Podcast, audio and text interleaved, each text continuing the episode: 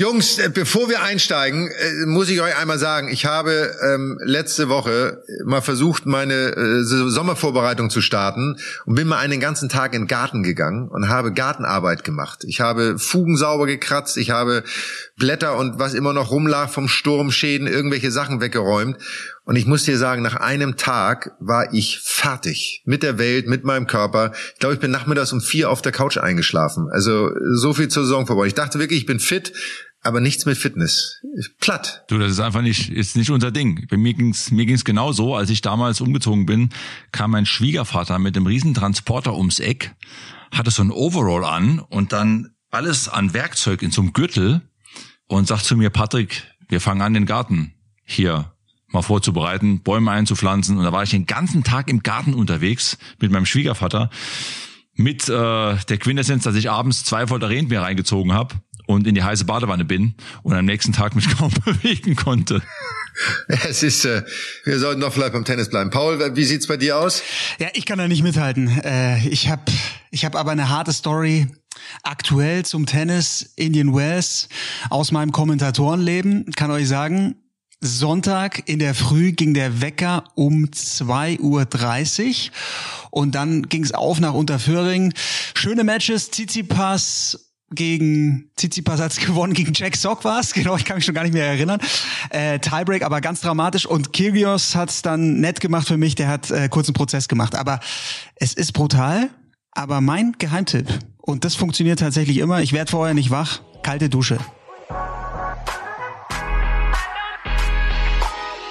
Mad Dog und Wingman. Der Tennis-Podcast von Sky mit Michael Stich und Patrick Kühnen. Kalte Dusche kann ich nur wärmstens empfehlen. Nee, kältestens empfehlen. So ist es.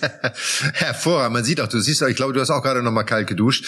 Ja. Die Haare sind kurz geschnitten, du, dein klassischer Drei-Tage-Bart. Patrick irgendwie ein Fünf-Tage-Bart und ich sehe aus wie irgendwie der Weihnachtsmann schon so gewollt, so ein bisschen. Ja, bei Paul ist ja immer der Glanz in den Augen immer das Entscheidende. Der kommt hier frisch aus der Dusche, hier für die Podcast-Aufnahme. Sensationell, Paul. So, genau, dann wollen wir jetzt mit unserem nächsten Podcast, Mad Dog und Wingman, natürlich mit unserem lieben Paul Häuser starten.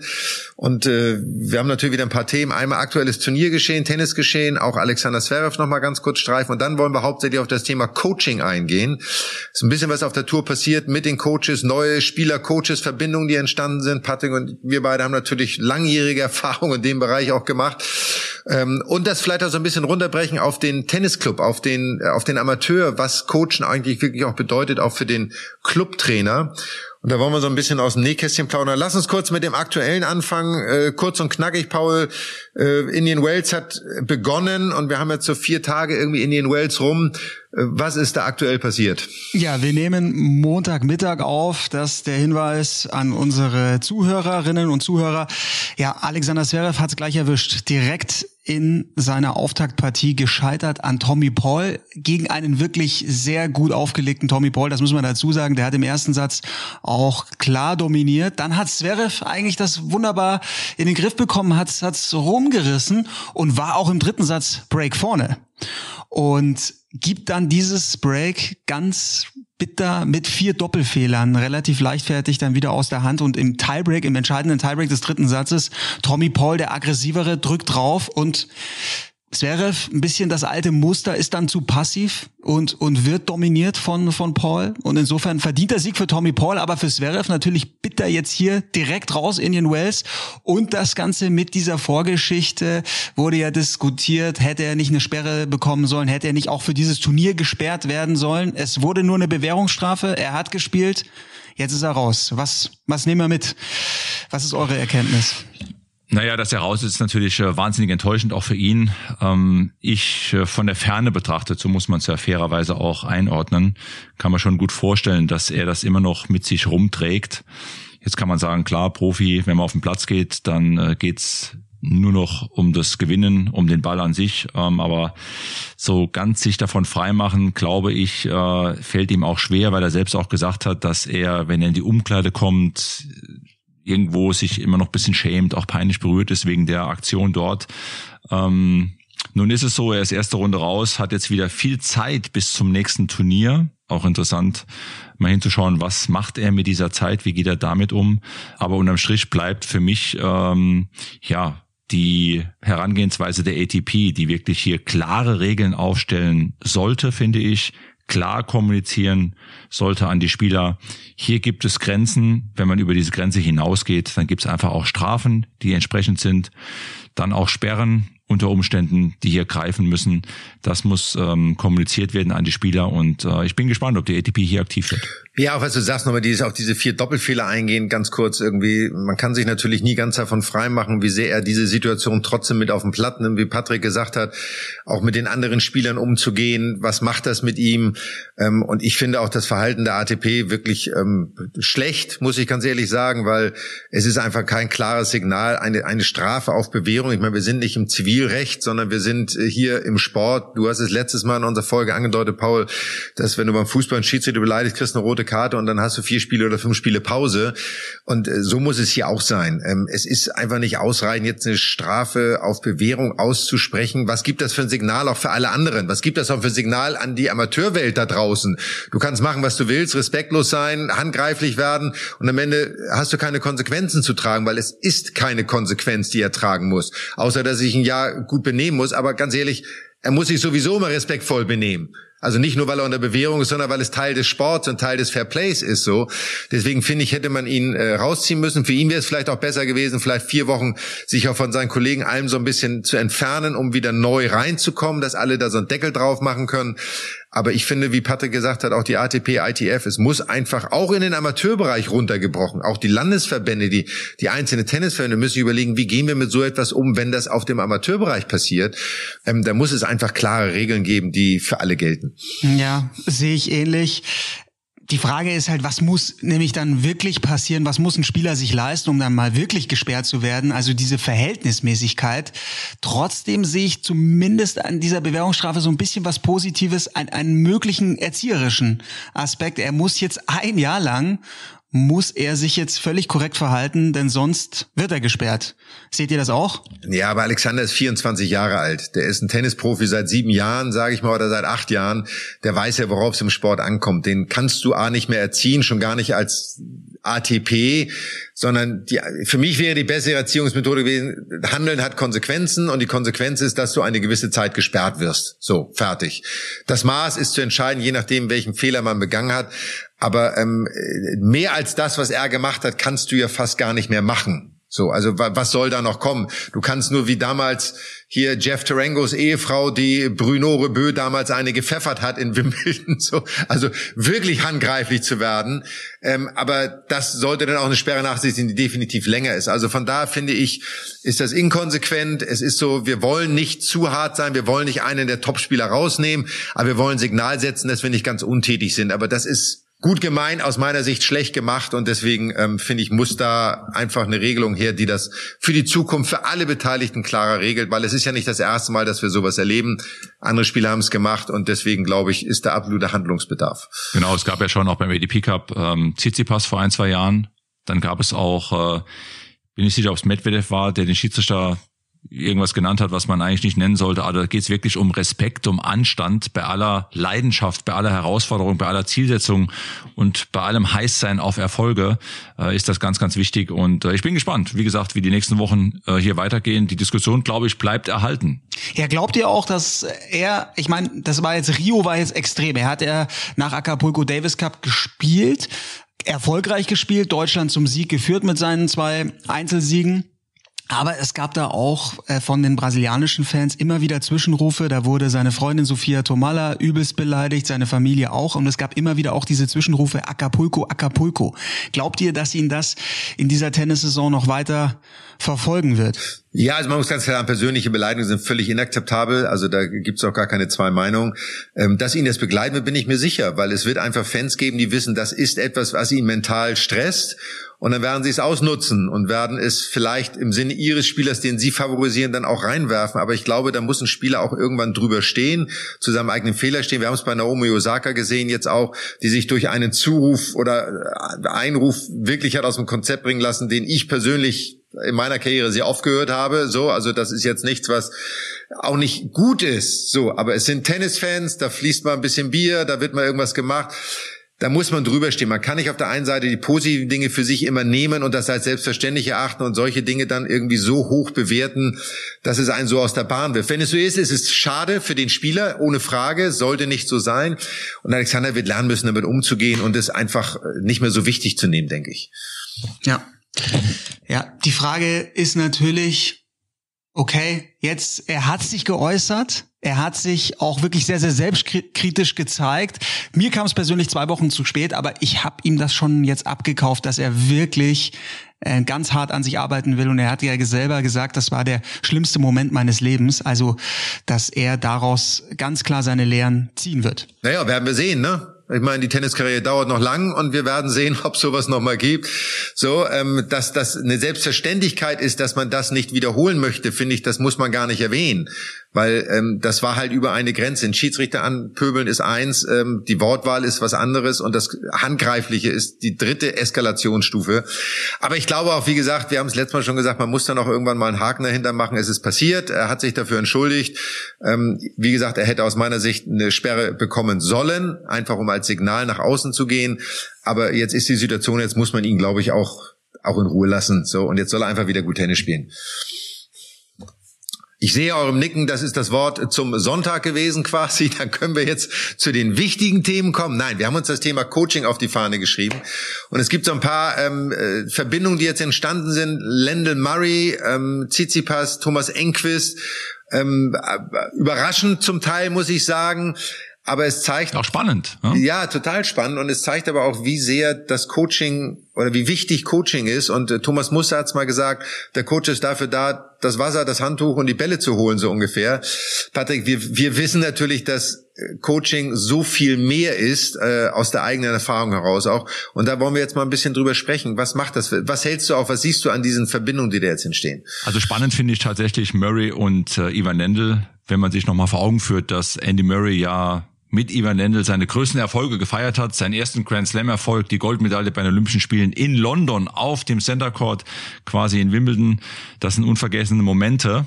Und dass er mit Lendl jetzt wieder arbeitet, ist für mich auch so ein bisschen Zeichen, hey Leute, ich greife nochmal an. Ich habe hier ganz klare Ziele und dafür hole ich mir meinen Coach, mit dem ich damals so super erfolgreich war. Finde ich ganz, ganz spannend. Tsitsipas, Enquist überrascht mich. Also Enquist, Thomas Enquist habe ich viele Jahre nicht gesehen als Coach. Aber mal schauen. Man muss der Sache auch eine Chance geben. Mhm. Die Verbindung äh, kam vor allem durch den Laver Cup zustande. Da war ja Enquist quasi so der Zusatzcoach neben Björn Borg für äh, das Team Europe. Und da scheint es Klick gemacht zu haben. Und das bedeutet jetzt also, der Papa, der bleibt noch Trainer reist aber eben nicht jedes Turnier mit und das ist dann vielleicht so ein bisschen so ein Schritt in Richtung Abnabelung von Papa Apostolos hin zu Enquist. Ich, ich finde es super spannend, weil ich finde ja auch äh, Tsitsipas von diesen jungen Spielern, von, von denen, die es jetzt in die Top 5 geschafft haben, ist er für mich eigentlich der kompletteste. Stichwort Transition Game. Äh, diese Verbindungen sind spannend und die Frage ist eigentlich gar nicht so, was kann der Coach dem Spieler ausschließlich spielerisch beibringen, sondern was macht einen guten Coach aus und was muss die Kompetenz eines Coaches sein, Patrick? Aus meiner Sicht geht es für einen Coach darum, dass er das volle Potenzial seines Spielers erstmal erkennt und dann natürlich zusammen mit den Spielern dieses ganze Potenzial zur Entfaltung bringt. Es geht in erster Linie, und das ist, glaube ich, ganz wichtig nochmal zu betonen, immer um den Spieler. Der Spieler steht auf dem Platz, der Spieler spielt auch und äh, hat natürlich die Motivation, seine Ziele zu erreichen. Und der Coach mit seiner Erfahrung, mit seinem Blick aufs Wesentliche hilft dem Spieler quasi sein bestes Potenzial auszuschöpfen. Ja, sein bestes Tennis eben auch zu spielen. Am Ende die beste Version seiner selbst zu werden. Spielerisch als Spieler und genauso möchte ich betonen, auch als Mensch, menschlich. Denn ähm, ich hatte auch lange Beziehungen mit Coaches und äh, basierend äh, auf eine gute und erfolgreiche Zusammenarbeit ist für mich immer auch die Menschlichkeit, das Verständnis füreinander. Man verbringt ja wirklich viel, viel Zeit miteinander auf dem Platz, auch viel Zeit neben dem Platz und da ist für mich auch ob der ganzen Nähe ganz, ganz wichtig, dass ein Respekt erhalten bleibt, dass auch diese Grenze bestehen bleibt, dass man respektvoll miteinander umgeht, den anderen wirklich auch wertschätzt, der Spieler den Coach wertschätzt, wie der Coach den Spieler auch wertschätzt und dass man gemeinsam an diesen Zielen arbeitet, die der Spieler hat. Ja, ich glaube auch dieses, auch dieses Gemeinsame. Der Coach erwartet vom Spieler immer 100 Prozent Leistung in jeder Einheit, die man hat. Aber umgekehrt, glaube ich, kann der Spieler von dem Coach das natürlich genauso erwarten, oder? Ja, also als Coach ist auch ganz wichtig. Ähm, ich erinnere mich zu meiner Zeit, ich habe ja auch viele Jahre gecoacht und äh, man fordert als Coach natürlich von seinem Spieler oder von seinen Spielern immer 100 Prozent Einsatz und Leidenschaft und Passion und was immer dazugehört. Aber man muss natürlich als Coach auch fair sein und sich auch mal vor den Spiegel stellen und sich die Frage stellen, gebe ich meinem Spieler auch 100 Prozent, damit hier die Balance auch gewährleistet ist. Ja, hier habe ich eine kleine Anekdote, die genau dazu passt, was mein erster Coach mal gemacht hat. Und zwar habe ich, äh, da wo ich gelebt habe in Emshorn als 18-Jähriger, da gab es so einen schönen Stadtpark und da gab es eine große Runde und da gab es dann so einen Turm, wo man so 30, 40 Stufen rauflaufen musste. Und Treppenlaufen war damals ja Bestandteil irgendwie einer Trainingseinheit. Ich habe es nicht geliebt, aber es war so. Da freut sich Felix, Felix Magath, freut sich da. Genau, aber ich bin dann immer meine Runde gelaufen, aber das lief nicht so, dass ich mit meinem Coach zusammengelaufen bin, sondern wir sind zum Eingang des Parks gekommen. Mein Coach in Adiletten Letten, ich in Joggingschuhen und mein Coach sagte, pass auf, ich gehe jetzt zu Fuß zu dem Aussichtsturm, wo wir dann Treppenlaufen machen und du läufst mal die sechseinhalb Kilometer und wir treffen uns dann dort. Und ich war damals schon ja, hatte schon einen Charakter, der stark genug war, dann auch meine Meinung zu artikulieren. Und habe dann nach dem vierten Mal zu ihm gesagt, mal, weißt du was, ganz ehrlich, das läuft so nicht mehr. Entweder du läufst mit oder wir lassen das einfach bleiben, weil das macht mir einfach keinen Spaß, dass ich hier wie mir vorkomme wie so ein ja, wie so ein, wie so ein Lakai, der im Endeffekt den Job macht, aber du läufst in Adiletten zum Aussichtsturm. Das kann es irgendwie nicht sein. Also die Beziehung hat auch nicht so wirklich lange gehalten, muss ich sagen. Aber das kommt genau dazu, was du sagst. Der Coach muss von sich aus natürlich auch das Gefühl vermitteln, ich gebe 100 Prozent. Aber ich muss gerade, ich, ja, man konnte es nicht sehen, aber ich habe mich gerade schlapp gelacht, denn ich weiß ganz genau, Michael, dir ist das Gesicht schon runtergefallen, als er dir die Ansage gemacht hat, du rennst mal 6,5 Kilometer. Und die ganzen 6,5 Kilometer, und das weiß ich, hast du schon gedacht, ach, da geht's eigentlich noch. Was ist bei dir eigentlich los? Stehst hier in Adiletten und schickst mich hier um den, um die Alster oder ja, sonst irgendwas. Genau so also, war's. Bei mir, ähm, ja, ich habe natürlich unglaublich tolle Erinnerungen und, und ähm, bin ewig dankbar, auch meinem Coach damals Helmut Lüthi der damals Bundesliga-Coach war in Grünweiß Mannheim, wo ich viele Jahre gespielt habe, der mich dann quasi in die ersten 100, so das ist ja so diese magische Hürde auch geführt hat, auf der ADP-Weltrangliste. Und ich erinnere mich an mein erstes Bundesliga-Heimspiel in Mannheim vor vollem Haus, drei oder 4.000 Zuschauer. Und ich habe eins auf die Mütze bekommen, 6 zu 1 und 6 zu 2 gegen den lieben Tore Meinecke. Bin danach zum Helmut und habe meine Schläger genommen, habe sie Helmut in die Hand gedrückt und habe gesagt, Helmut, vielen Dank das war's. Ich wurde also auch ausgebuht und so. Das war jetzt wirklich eine, äh, keine schöne Erfahrung. Zu Helmut gesagt, das war's. Und dann hat Helmut mich äh, so ein bisschen äh, mal äh, alleine gelassen und kam nach einer Stunde zu mir und sagt, du Patrick, wenn du jetzt sowieso aufhörst, bei mir in der Firma ist jemand krank geworden du könntest mir doch helfen, jetzt wo du Zeit hast. Und äh, ich muss dazu sagen, Helmut Lüthi hatte damals eine Firma, die haben dann also ganz große Säcke gehabt mit äh, Elektrozubehör, Kabel, Stecker, Adapter, was es so braucht. Und hat mir dann quasi äh, in einem Kämmerchen einen Riesensack mit Steckern hingestellt, keine Ahnung, 10.000 Stecker, und sagt dann zu mir, hier sind immer kleine Tüten, kleine Plastiktüten, immer bitte 100 Stecker in jede Tüte, dann machst du immer 10 von den Tüten in die Kiste hier, in den Karton, machst den Karton zu und stellst ihn einfach hier hin. So, ich habe dann angefangen, Montag, Dienstag, meine Kabel wurden schon etwas dicker am Hals, ja. Nach drei Tagen habe ich angefangen zu zählen, 21, 22. Dann wusste ich schon gar nicht mehr, waren es jetzt 22 oder 23. Die Tüte wieder ausgeleert, wieder von vorne angefangen. So, Donnerstag früh bin ich äh, dann äh, zu Helmut, damals noch Herr Lütti, und habe gesagt, alles klar, ich habe es verstanden. Ich muss wieder Tennis spielen, ich muss am Tennisplatz. Können wir das jetzt hier lassen? Können wir wieder trainieren gehen? Und dann äh, schaut er mich an, ganz ruhig, und sagt zu mir, aber Patrick, du hast mir doch dein Wort gegeben, dass du bis Samstag 12 Uhr mir hier in meiner Firma hilfst. Okay, ich muss dazu sagen, Helmut hat damals und alle Zeiten für kein Training irgendetwas verlangt oder genommen auch eine Besonderheit. Und ich hatte natürlich enormen Respekt und Dankbarkeit, habe mich dann umgedreht, bin wieder in mein Kämmerchen und habe weiter gezählt und weiter Tüten gepackt. So. Und dann kam natürlich dann der Samstag. Ich bin dann hin, habe mich äh, ausgeschrieben, habe meinen äh, Stundenlohn kassiert und alles hatte seine Ordnung. Ich sag dann, bitte, bitte, können wir wieder trainieren, können wir wieder trainieren. Ich habe es verstanden. Ich muss Tennis spielen. Es geht nicht anders. Und er sagt dann zu mir, Patrick, fahr mal nach Hause, denk mal drüber nach, was du eigentlich wirklich willst. Und du kannst mich gerne am Montag anrufen und dann können wir drüber reden, je nachdem, was du entschieden hast. So, ich bin natürlich nach Hause gefahren Samstag, völliges Chaos im Kopf, gedacht, oh Gott, oh Gott, wenn er nicht mehr mit mir trainiert und so, was ist dann los? Und und habe dann wirklich auch mir viele Gedanken gemacht. Montags rief ich bei Helmut an und sag, guten Morgen, Herr Lütti, ich habe mir Gedanken gemacht, ich will wieder Tennis spielen, wann können wir trainieren? Dann sagt Helmut zu mir, lieber Patrick, ich finde es ganz toll, dass du wieder Tennis spielen willst, aber lass mich mal bis Mittwoch überlegen, ob ich noch mit dir trainieren will.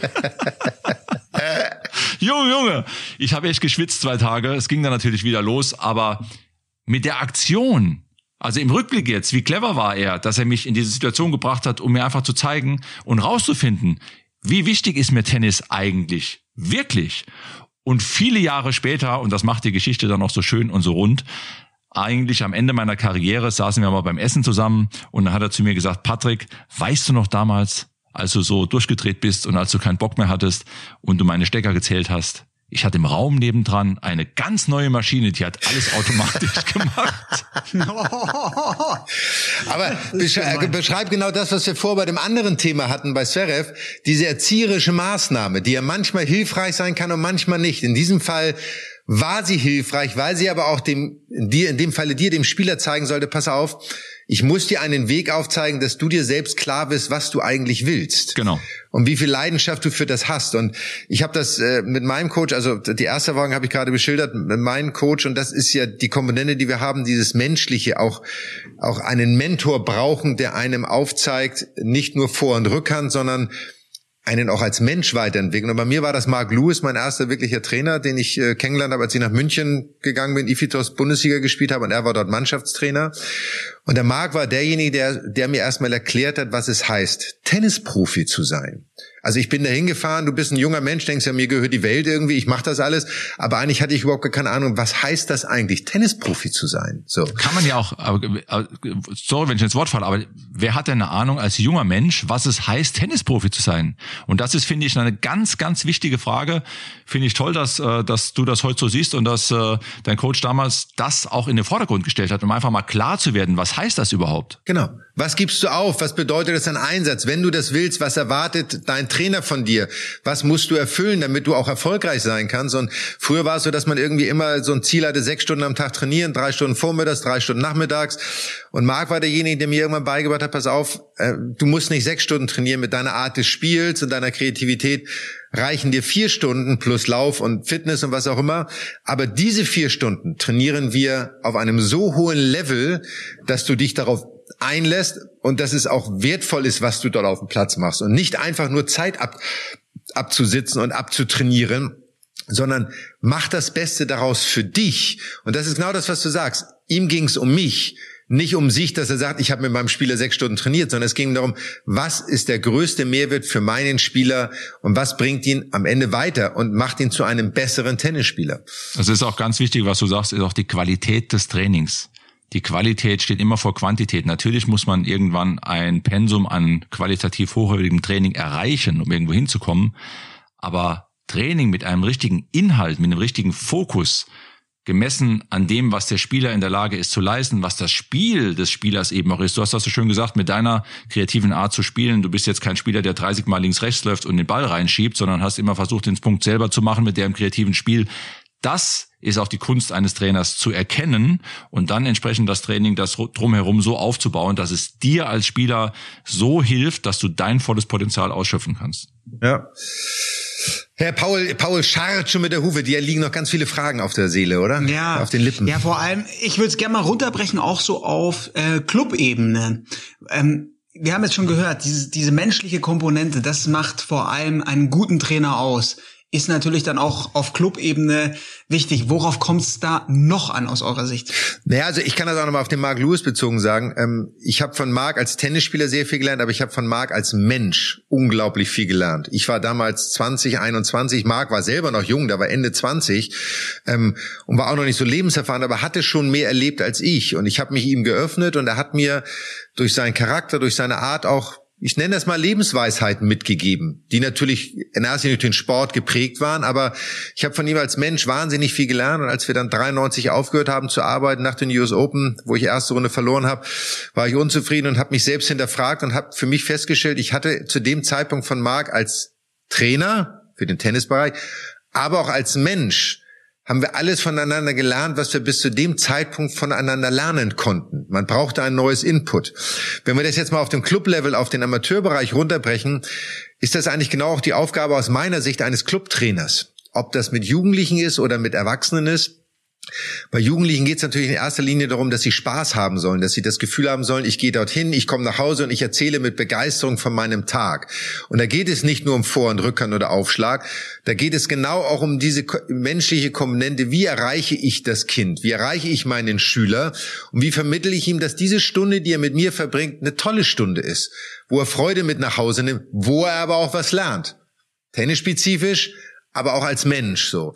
Und deswegen ist, glaube ich, dieser Beruf des Tennistrainers im Club sehr hoch anzusetzen, weil es A, ein harter Job ist, muss man wirklich sagen, und es ein wahnsinniges Einfühlungsvermögen bedeutet. Also auch eine Wertschätzung zu erfahren von den Menschen, die dort die Leistung in Anspruch nehmen. Und deswegen auch so die Botschaft an alle Tennisfans und Tennisspieler draußen, äh, wertschätzt euren Clubtrainer wirklich, äh, habt Spaß mit ihm, lernt was, fordert ihn auch logischerweise, aber seid auch fair und seid euch auch bewusst, das ist wirklich auch, da wird, dieser Mensch gibt wahnsinnig viel von sich, was wir selber als die Profis auch im Amateurbereich, als wir noch klein waren, lernen durften. Ähm, aber ähm, ich glaube, das ist ganz, ganz wichtig, dass man das, sich dieser Tatsache auch bewusst wird. Ja, ist ganz wichtiger Punkt, den du gesagt hast. Also als Spieler konsumiert man natürlich das Wissen eines Coaches und als Coach gibst du dein Wissen weiter wir beide waren jetzt lang genug Profis und haben danach als Coach gearbeitet. Also ich musste auch erstmal lernen, die Rolle des Coaches komplett zu verinnerlichen, komplett auch anzunehmen, weil ich als Coach gebe. Und dieses Geben immer im Sinne für den Spieler, was braucht die Spielerin, der Spieler, das Kind, der Jugendliche, der Senior, der sich vielleicht noch verbessern will, um hier ähm, mehr Spaß zu haben, um einfach auch ein bisschen mehr Spielfreude zu bekommen. Also ich hatte damals, wenn ich noch eine Geschichte kurz erzählen darf, damals äh, ich, ich äh, bei unserem Davis Cup Finale 93, da haben wir damals ja dann Doppel gespielt gegen die Woodies Samstag und ähm, ich war dann Freitagabend, stand ja eins zu eins im Zimmer und bin unheimlich hektisch geworden, weil ich mir dann auf einmal Gedanken gemacht habe und überlegt habe, oh wow, morgen gehe ich mit mit dir, lieber Mad Dog, mit Michael auf den Platz, spiele gegen die Woodies, die sind beide Nummer eins der Welt, seit paar Jahren ungeschlagen. Du wirst wahrscheinlich auch dein Tennis spielen und habe mir dann überlegt, also wenn hier einer äh, sich den Ball auf den Schuh spielt, dann bin ich das wahrscheinlich und bin da ein bisschen hektisch geworden und habe dann meinen äh, Trainer Helmut Lütti damals, der war im Hotel natürlich da als Support, angerufen und habe gesagt, du Helmut, komm aufs Zimmer, also da, du, wir müssen reden. Ne? Dann sagt er, ja, was ist denn los und so hin und her und so, ist doch, klappt doch alles, du bist doch gut in Schuss, du spielst doch gut und so. Und dann sage ich, du, ich habe irgendwie jetzt, äh, bin völlig hektisch, also wenn ich am Morgen jetzt nicht die, die Murmel reinspiele, dann, dann, dann geht das in die Hose hier. Also da ist schon viel Verantwortung mit dabei.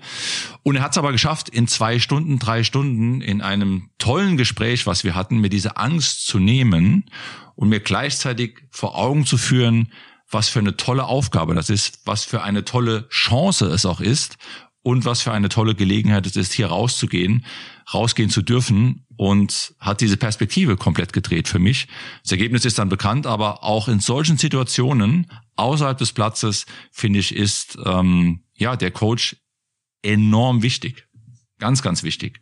Michael, gibt's bei dir auch so eine Anekdote? Ja, ich hatte, das war bei mir natürlich Wimbledon 91, äh, auch mit meinem Coach und äh, Mark Lewis hat es in dieser, in diesen zwei Wochen wirklich geschafft, die ja auch geprägt waren von sehr schlechtem Wetter am Anfang. Da haben wir wahnsinnig viel. Nintendo gab es damals diese kleinen Handcomputer. Da konnte man so ein Kabel mit dem Kabel zwei Geräte. Wir haben so ein Golfspiel gespielt, stundenlang bei dem strömenden Regen.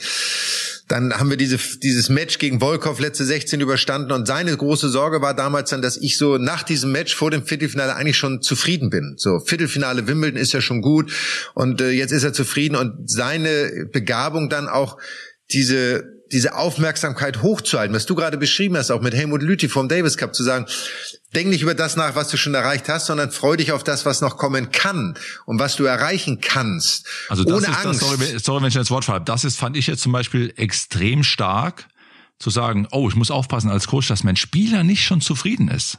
Ja. Also ich kann mir schon, also ich, ich glaube sagen zu können, es gibt einige Spieler, die, wenn sie sowas erreichen, wirklich zufrieden sind und dann nicht mehr weiterkommen. Also das finde ich zum Beispiel ganz, ganz stark. Habe ich so noch nicht so oft gehört. Ja, und das war auch so, auch so im Nachblick. Man spricht ja dann, in, in, wenn man dann alles hinter sich hat, dann spricht man ja irgendwann mal drüber, auch 20 Jahre später. Und das war bei ihm auch so, dass er gesagt hat, er, er musste es halt schaffen, mir irgendwie das Gefühl zu geben, du bist noch lange nicht am Ende der Reise. Da kommt noch was. Und ich habe das aber auch total angenommen, weil ich selber auch wusste, da kommt noch was, da ist noch was möglich. Und da kommt wieder dieses Zusammenspiel, auf den Spieler einzugehen, auf die Bedürfnisse zu lesen. Was muss ich machen? Wir haben zum Beispiel immer beim Einspielen, haben wir immer jeden Tag vor Match an den freien Tagen immer eine halbe Stunde Kleinfeldtennis gespielt. So, immer auf dem gleichen Platz irgendwann auch. Es war immer der gleiche Trainingsplatz, weil er wusste, dass mir diese Routine eine Sicherheit gibt. Und er wusste auch, dass es bei mir nicht darum geht, jetzt die perfekte Vor- und Rückhand zu spielen. Es ging darum, Spaß zu haben, den Kopf frei zu kriegen, sich auf das zu freuen, was kommt, so. Und da hat er einfach eine Begabung, die, die wirklich selten ist, glaube ich, und die ein guter Coach haben sollte. Gepaart damit, dass man beim Abendessen dann auch mal über irgendwas anderes redet als über Tennis. Auch in der Lage zu sein, den Geist und die mentale Komponente mal wegzubringen von dem, was denn vor einem liegt. Und trotzdem, wenn man dann zum Finale rausgeht, zu sagen, so, pass auf, ähm, ist so. Und er erzählt die Geschichte immer gerne, als wir, als wir in der Kabine waren und äh, wir dann vor irgendwie sprachen und äh, er mir natürlich auch schon sagen wollte, pass auf, ne, deine Chance und und äh, du packst das, ne, du schaffst das und ich ihn wohl angeguckt habe und gesagt, äh, da ist, wie sagte ich so, there's no way I'm gonna lose this match. Das habe ich zu meinem Coach gesagt und das war für ihn so, A, ist das mein Spieler, sagt er, so hat er mich kennengelernt und dieses Selbstbewusstsein und B, sagt er, okay, dann können wir uns ja sicher sein, das läuft irgendwie so. Genau. Vor dem Finale gegen, gegen Boris. Ja, ja. Das, vor dem Finale. Weil ich mir, ja. aber auch das, diese, diese, diese mentale Komponente hatte ich auch, weil ich ihn an meiner Seite hatte, weil ich dieses unbedingte Vertrauen und Unterstützung hatte, wusste, da ist es und ich muss mir keine Sorgen machen. Ich weiß, ich bin bestens vorbereitet und dann kann ich auch rausgehen und selbstbewusst sein und sagen, ähm, das wird schon. Also ja, das ist, das ist schon, wert, ne? ja, und das ist bei Coaches sehr wichtig. Jetzt gehen wir noch mal ganz kurz auf die ähm, auf die äh, auf die aktuellen äh, Themen ein mit Murray Lendl und auch Tsitsipas ähm, Enquist äh, mal so ein bisschen einsteigen. Ich finde Murray Lendl spannend, weil da ist ein Spieler, der eigentlich am Ende seiner Karriere ist, ein Trainer der mit dem Spieler wahnsinnig viel erreicht hat und in seiner Karriere sowieso und nicht zu Hause sitzt, sagt, ich muss jetzt unbedingt nochmal Tra Trainer sein, so. Aber sie scheinen sich beide darauf einzulassen. Was glaubst du, was der ausschlaggebende Grund ist, das, das Ziel, was beide vor Augen haben. Also ich glaube, dass, dass beide auch so ein bisschen vielleicht so zusammen angefixt sind von der Idee, komm, wir, wir, wir, wir schauen noch mal, was wir noch mal schaffen können. Spannend für Dendel, spannend für Murray. Was mir bei Murray auffällt jetzt in den letzten Wochen, Monaten, er spielt viele lange Matches, fightet unglaublich, kämpft sich durch diese Matches. Wenn man sein, sein, seine körperliche, äh, seinen körperlichen Zustand auch mit der Hüfte und so sich alles nochmal vor Augen führt, könnte ich mir schon vorstellen, dass beide an einem Weg arbeiten, vielleicht das Spiel auch zu verkürzen, kürzere Ballwechsel zu gehen, früher drauf zu gehen, beim Return zum Beispiel offensiver zu returnieren. Also irgendwo muss die menschliche Linie, sage ich mal, die Basis ja so stark sein bei beiden, dass Murray sich ja auch sicher ist, dass er sich bei Lendl ganz fallen lassen kann. Vielleicht auch so öffnen kann, wie es bei keinem anderen Coach danach mehr konnte. Dazu vielleicht noch eine Personalie noch, noch wichtig. Djokovic hat sich jetzt zum zweiten Mal von Marian Weider getrennt. Ihr erinnert euch mit Weider, das, das ist der Mann, der ihn hochgeführt hat zur Nummer eins, lange Jahre so erfolgreich. Dann gab's diesen Cut.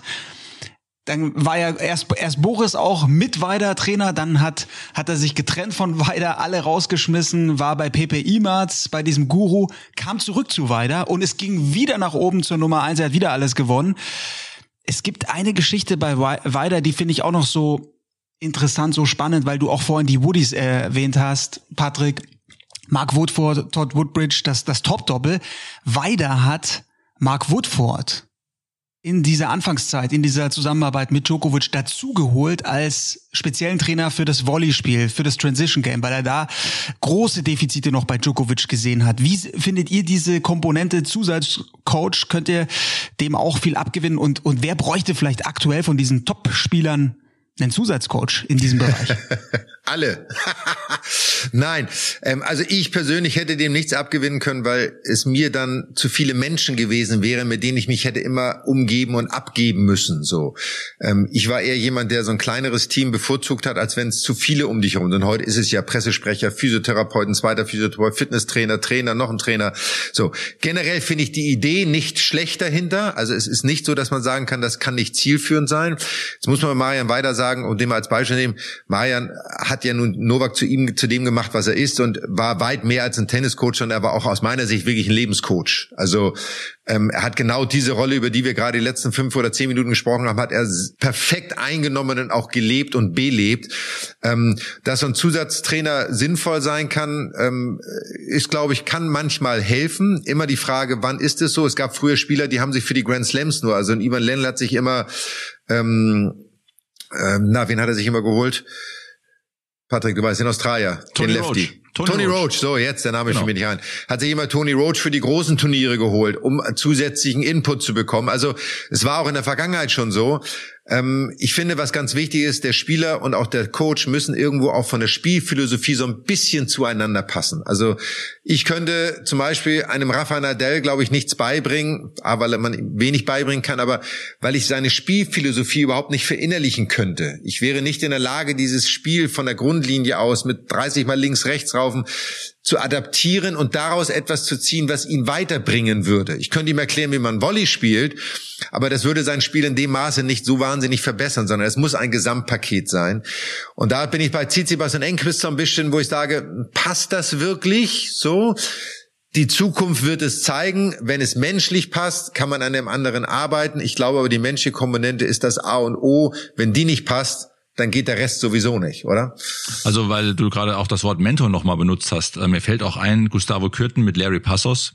Mir fällt ein Stefan Edberg mit Tony Pickard. Also ganz lange Beziehungen, wo ein, ein, ein Coach viel mehr war als ich sag mal in Anführungszeichen, ein Trainer auf dem Platz. Und was aus diesen Spielern geworden ist, das wissen wir natürlich auch. Es ist spannend, das Karussell dreht sich natürlich immer weiter. Ich äh, muss sagen, ich werde mal Murray die nächsten Wochen mal anschauen, ob sich da was äh, rauslesen lässt, was der gute Ivan vielleicht noch mal mit in die Waagschale geworfen ja. hat. Also da bin ich auch gespannt, ob es denn am Ende wirklich dazu kommt. Ich könnte mir, und das werfe ich mal als Theorie in den Raum, vielleicht dann so als Abschluss auch gleich, es sei denn, Paul hat gleich noch einen Kommentar dazu. Ähm, ich glaube, dass Murray das Wimbledon dieses Jahr als ein Hauptziel nochmal hat und sich auch vorstellen, wenn er dort gut spielt, dass das vielleicht sein Abschlussturnier ist. Aber er will dort gut spielen. Das ist seine Zielvorgabe. Und ich glaube, dafür in Ivan auch für einen begrenzten Zeitraum sagen, pass auf, was können wir in drei, vier Monaten erreichen? Wie kriegen wir das hin, dass ich im Wimbledon bisschen aggressiver, kürzere Ballwechsel, bisschen Surfvolley, all das umsetzen kann, um dort vielleicht einen tollen Abschluss zu haben, weil der Ausblick für, für, für Murray ist jetzt ja nicht, dass er noch mal erste Zehn kommen wird oder sich noch mal ganz nach oben spielen wird. So, also so eine Idee könnte da vielleicht auch hinterstecken. Wir werden es mal abwarten. Ich glaube, Michael, da hast du einen richtig guten Punkt, weil der Plan ist jetzt, der er spielt, er hat jetzt Indian Wells, äh, ist er jetzt ausgeschieden gegen Bublik. Jetzt wird er Miami spielen und danach wird er einen ganz gezielten Trainingsblock in Florida mit Ivan Lendl bestreiten. Wird wahrscheinlich den Fokus nicht so auf die Sandplatzsaison legen, so wie du sagst. Und er hat ja Wimbledon schon zweimal zweimal gewonnen. Und mit wem hat das gewonnen? Mit Ivan Lendl. Also da glaube ich, bist Und du, wisst ihr was, Leute, wisst ihr was? Wir sind dabei. Wir sind ja, dabei, wir schauen Sky. zu. Jedes Match ja. von Murray und noch viel mehr, weil Sky natürlich Wimbledon macht. Und ich so finde, das aus. ist ein großartiges Schlusswort. Wir haben euch alle angeteasert, natürlich Wimbledon auf Sky zu gucken, aber auch die nächsten Wochen. Paul, was steht an? Ja, also Indian Wells haben wir noch bis zum Sonntag. Sonntag ist das Finale und dann eine Woche drauf, ab, Donner ab Mittwoch geht schon wieder los, Miami. Dann geht's nämlich auch ein bisschen früher los. Das ist ein bisschen entspannter, was, was so die Uhrzeiten angeht. Nicht so früh auf aufstehen. Ab 16 Uhr geht's da los bis, bis 3 Uhr nachts. Und ja, der Hinweis für, für euch, für die Podcast-Fans, wir haben noch ein bisschen mehr Podcast in der Sky Sport Familie. Die Formel 1 Saison geht wieder los. Backstage, Boxengasse mit Sandra Baumgartner, mit Peter Hardenacke und mit Sascha Roos. Große Hörempfehlung. Klickt rein und ja, wir melden uns in zwei Wochen wieder und dann Analyse Indian Wells und wir schauen auf Miami natürlich. Ich habe auch noch eine wichtige Sache mitgenommen. Ob 16 Uhr, 18 Uhr, 23 Uhr, 3 Uhr früh, Paul Häuser duscht immer kalt. Hauptsache kalte Dusche. Kalt duschen, die Haare kurz. In diesem Sinne, wir freuen uns, dass ihr wieder dabei wart. Es hat wieder sehr viel Spaß gemacht. Euch hoffentlich auch. Und wir freuen uns auf die nächste Ausgabe. Ähm, schaut weiterhin fleißig Tennis bei uns. Ähm, genießt den Und Sport. Es ist der größte. Tennis. Spielt und freut euch auf die Sandplatzsaison. Es geht los. Das Wetter wird wärmer. Die Plätze werden langsam fertig gemacht. Ah, rutschen, graben, slicen, Stoppspielen. So, und wir kommen dann irgendwann auch mit den kleinen Tipps, was kann man in der Saisonvorbereitung noch optimieren, damit ihr nur als Sieger vom Platz geht. So, Ich freue mich drauf. in diesem Sinne, passt auf euch auf, bleibt gesund. Ciao. Tschö. Ciao. Mad Dog und Wingman ist eine Produktion der Podcast-Bande im Auftrag von Sky. Neue Folgen gibt's alle 14 Tage, immer mittwochs, überall, wo es Podcasts gibt.